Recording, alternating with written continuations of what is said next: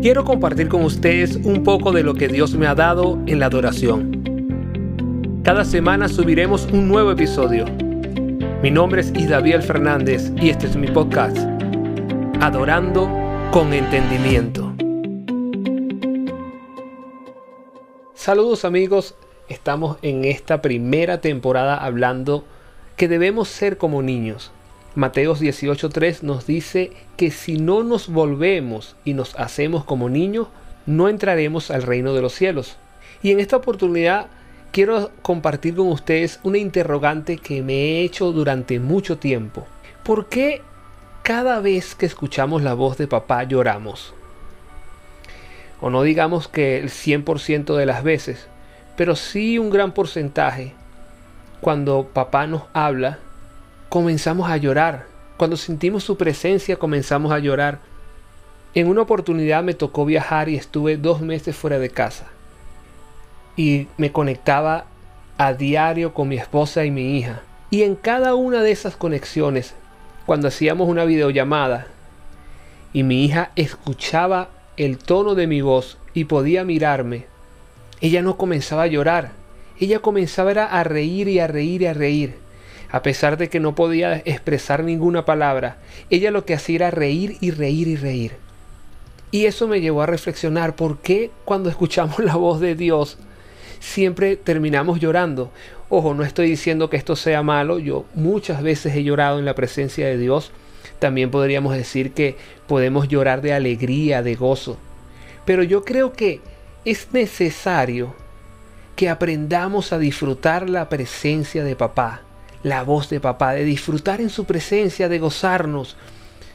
Porque yo como padre disfruto mucho más cuando mi hija se está riendo que cuando mi hija está llorando.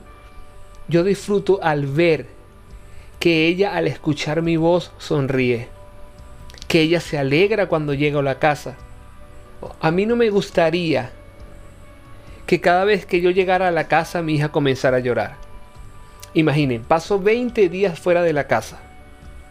Y al llegar mi hija me ve y comienza, ay papá, ya llegaste, comienza a llorar. Yo puedo decir, wow, está bien, está llorando de alegría. Pero le digo, mi amor, te traje un gran regalo. Míralo. Y cuando ella ve regalo, ay papá, otra vez llorando. y le digo, vamos a ir a comernos un helado. Porque teníamos mucho tiempo sin compartir juntos. Y comienza nuevamente a llorar. yo eso no lo disfrutaría tanto como disfruto su sonrisa, como disfruto su alegría. Cuando ella me ve llegar, sonríe, grita, salta. Cuando le traigo un regalo, ella se alegra y brinca. Comienza a gritar y todos los vecinos se enteran de que papá llegó a la casa por los gritos de mi hija. Yo creo que debemos aprender a disfrutar un poco más de la presencia de Dios. Que cuando escuchemos su voz, no solamente lloremos, sino que podamos reír. Que cuando Él nos sorprenda con un regalo, podamos disfrutar. Yo creo que tenemos que ser como niños. Repito el versículo, si no te haces y te vuelves como un niño, no entrarás al reino de los cielos. Creo que es necesario que aprendamos a disfrutar como niños. Un niño grita, salta, corre. Y es algo que debemos hacer. Un niño no sufre de vergüenza, un niño no le da pena. Si está en una fiesta y comienza una música, el niño comienza a bailar. ¿Por qué nosotros no comenzamos a danzar en la presencia de Dios? Porque nos da vergüenza.